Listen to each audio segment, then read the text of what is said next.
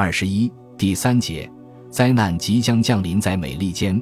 一九四一年十二月七日，日本海军对珍珠港的美国舰队发动了突然袭击。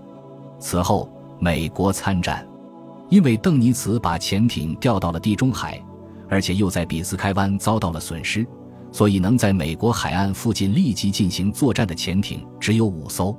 然而，这些潜艇却在那里发现了一个乐园。他们集结在汉普顿伯蒂和哈特勒斯角附近的区域，发现那里的船只都是单独航行的，没有组织护航运输队，几乎没有护舰艇或飞机，而且在人们常去的海滨也没有灯火管制。护航舰艇和飞机尚未受过严格的反潜基础训练，飞行员也未受过海战训练。美国没有预料到。德国潜艇的攻势会如此迅速地发展到美国东海岸，因此没有制定应急的计划。虽然英国已把大西洋东部的反潜作战情况详细的告诉了美国，但是美国并没有把这些经验教训综合到美国海军的作战原则中去。反潜作战作为一门科学，意味着海军应该为反潜装备配备技术熟练的操纵人员。在英国海军。这个新设立的反潜作战部门的核心是以前的水听器操纵员和军官，他们不已成为使用水听器的反潜作战专家。英国海军挑选了一批有特殊听力和变音能力的人员，把他们训练成能从与潜艇接触信号中辨别出潜艇回波的操纵人员。在这些人员的手里，声纳装置变成了真正有效的探测工具。位于英吉利海峡的波特兰岛被选作反潜科研机构的基地，因为周围的环境对于试验反潜设备和进行反潜训练非常理想。那里海水比较浅，有很大的潮汐流，还有许多沉船，因此在波代兰训练的操纵人员能熟练地解决使用声纳中出现的许多问题。遗憾的是，美国海军还没有这样的理想机构。声纳的研制工作由商业企业负责，因而，在潜水中探测潜艇以及操纵人员需要有专门的听力技巧等问题都没有被充分重视。此外，美国一直没有专门的反潜训练中心。一九三九年才在休斯顿的潜艇基地设立了一所声纳学校。直到一九四一年底，美国仔细地调查了英国海军的训练方法之后。才在美国海军学校设立了专门的反潜训练科目。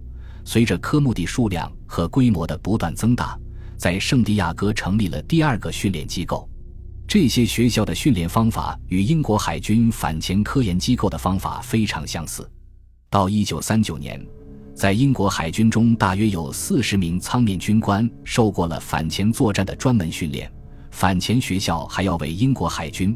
海军志愿后备队和各自治领地海军另外训练十二名，课程大约要进行九个月，一个学期在格林威治集中学习有关声音在水中传播和高频电子学的理论知识，另一个学期在波特兰的鱼鹰号军舰上学习当时正在使用或即将使用的声纳装置的构造、保养和维修。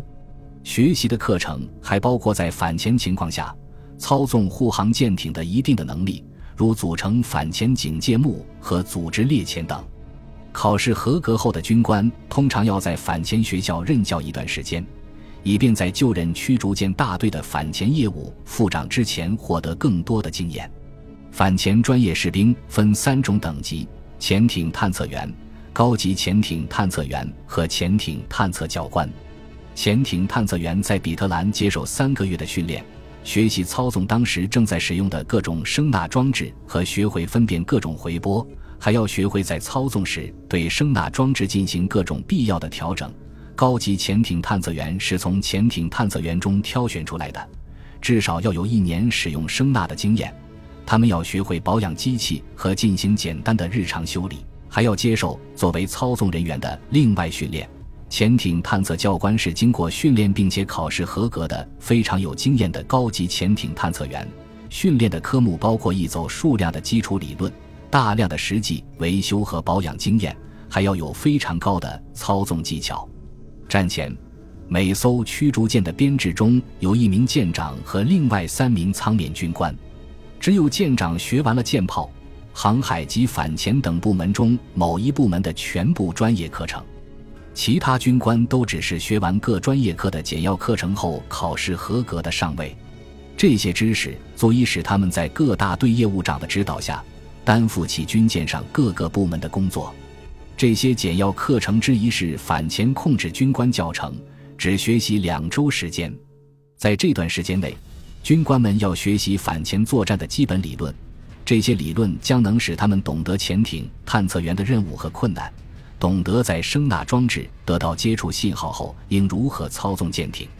每艘驱逐舰有六名反潜探测员，在每个大队的参谋人员中有两名反潜业务长和两名潜艇探测教官。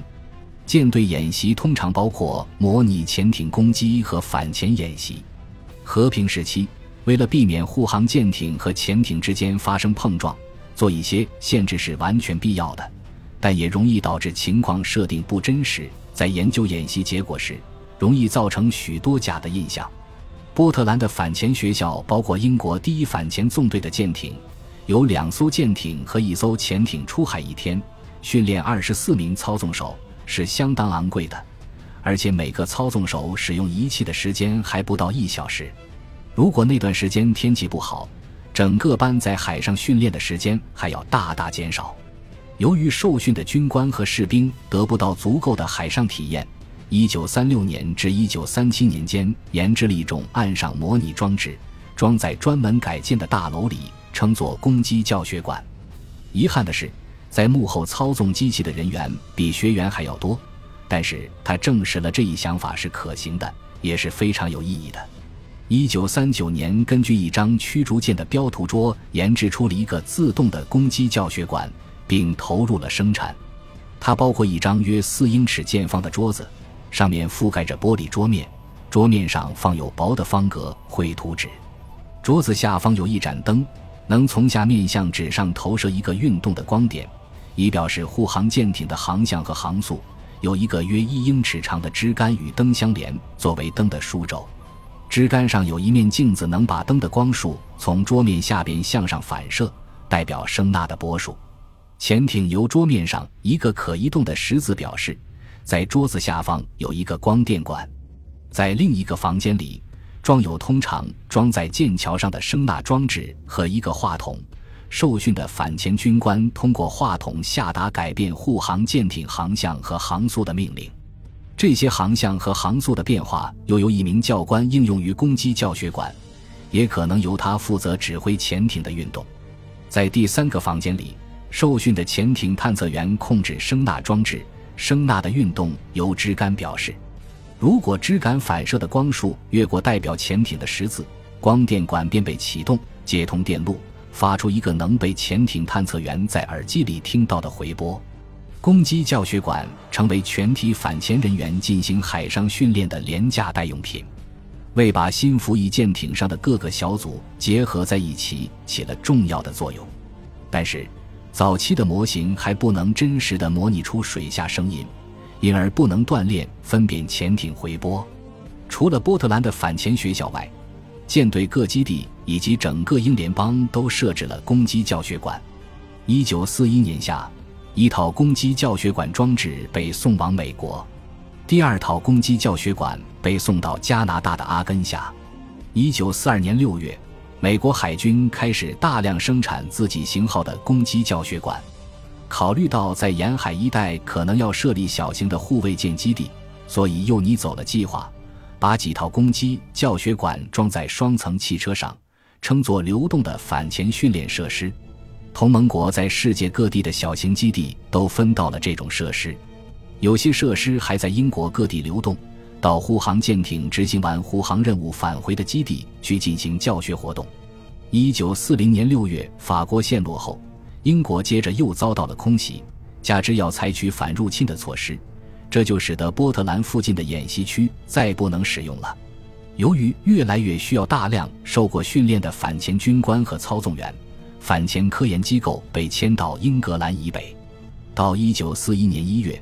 反潜学校已变成一种综合性机构，分设在克塞德河上的三个城市里。这三个城市是德嫩、坎贝尔敦和塔波特湖，试验机构迁到费尔利。战争爆发时，加拿大海军在新斯科舍省的哈利法克斯设立了自己的反潜学校。一九四零年三月，第一班潜艇探测员通过了考试，年底有了一个攻击教学馆和若干辆汽车。加拿大海军在两年内完成了一个完整的反潜训练计划，到一九四二年底已能训练自己全部的反潜业务军官。一艘新服役的军舰，只有当他的舰员学会与舰上全体人员以及与所在小组的全体人员和谐的像一个整体一样工作和战斗之后，这艘军舰才能算有了战斗力。在和平时期，由舰长负责这种适应或习惯的工作。小型舰则由纵队的参谋人员进行帮助。在战争时期，由于缺少反潜舰艇，许多纵队都拆散了。小护卫舰和拖网渔船配备的是预备役舰长，士兵主要是战时参加的志愿兵，没有参谋军官进行帮助。英国斯蒂芬森海军中将看到这些情况所造成的困难，同意在托伯莫里为小型舰艇建立一个适应战时工作的基地。斯蒂芬森自己担任指挥官，他和他的参谋人员注意发挥舰艇设备的作用，并保养这些设备，还向舰长示范怎样训练他的舰员。不分白天黑夜，也不管是在港内还是在海上，这位指挥官经常不预先通知就让全体舰员处理各种日常的和紧急的情况。这些情况都是护卫舰在战时可能遇到的。这些意外的演习，如拖带一艘受伤的舰船。在一艘被弃商船上灭火，或者在一半设备和舰员失去战斗力的情况下操纵自己的舰艇等，这些都是适应工作的一部分。斯蒂芬森靠他的坚强个性，在训练中把机智、主动和信心深深铭刻在舰员心中。仅仅两个星期，便把最没有战斗力的舰员变成了大有作为的整体。在战争期间。英国海军的训练设施是为了应付德国潜艇单艇攻击的，但在德国采用了夜间水面狼群攻击战术后，原来进行的反潜训练已不再能满足需要了。于是又要求有一种新的组织形式，对已经受过充分训练的反潜艇员在进行反狼群攻击战术的严格基础训练。此外，还急需一个能及时了解得潜艇不断发展的战术，并提出对抗措施的机构。因此，于1942年1月，在利物浦设立了由罗伯茨上校领导的西部海防区战术训练设施。本集播放完毕，感谢您的收听，喜欢请订阅加关注，主页有更多精彩内容。